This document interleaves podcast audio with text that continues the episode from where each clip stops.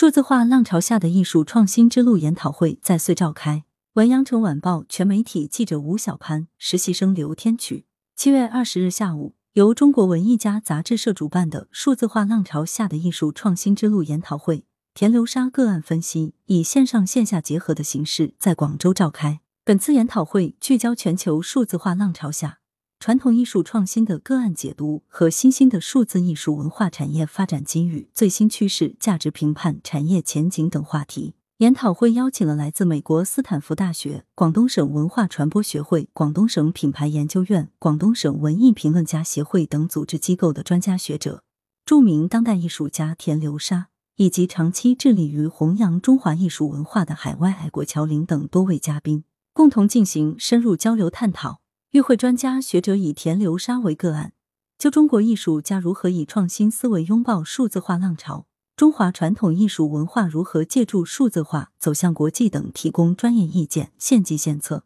研讨会还邀请了中央广播电视总台、光明日报、羊城晚报等多家主流媒体的文艺评论和传媒行业专家与会。本次研讨会的核心主题之一是著名当代艺术家田流沙的数字艺术创新个案解析。田流沙毕业于广州美术学院油画系，是中国卡通一代艺术流派创始人之一。在二零一二年一月四日举行的广州荣德国际秋季艺术品预展及拍卖会上，田流沙的十八米巨作《夜宴》拔得头筹，最终以一千四百四十六万元拍卖成交，轰动了画坛。二零二一年以来，随着数字艺术 NFT 浪潮在全球的兴起，对艺术潮流十分敏感的田流沙，联手国际 NFT 交易平台 OpenGate，围绕其多年来打造的光头女人。艺术 IP 大胆打破传统艺术创作的壁垒，将当代艺术创作理念与数字技术结合，在数字艺术创作领域进行了深入探索。二零二二年六月，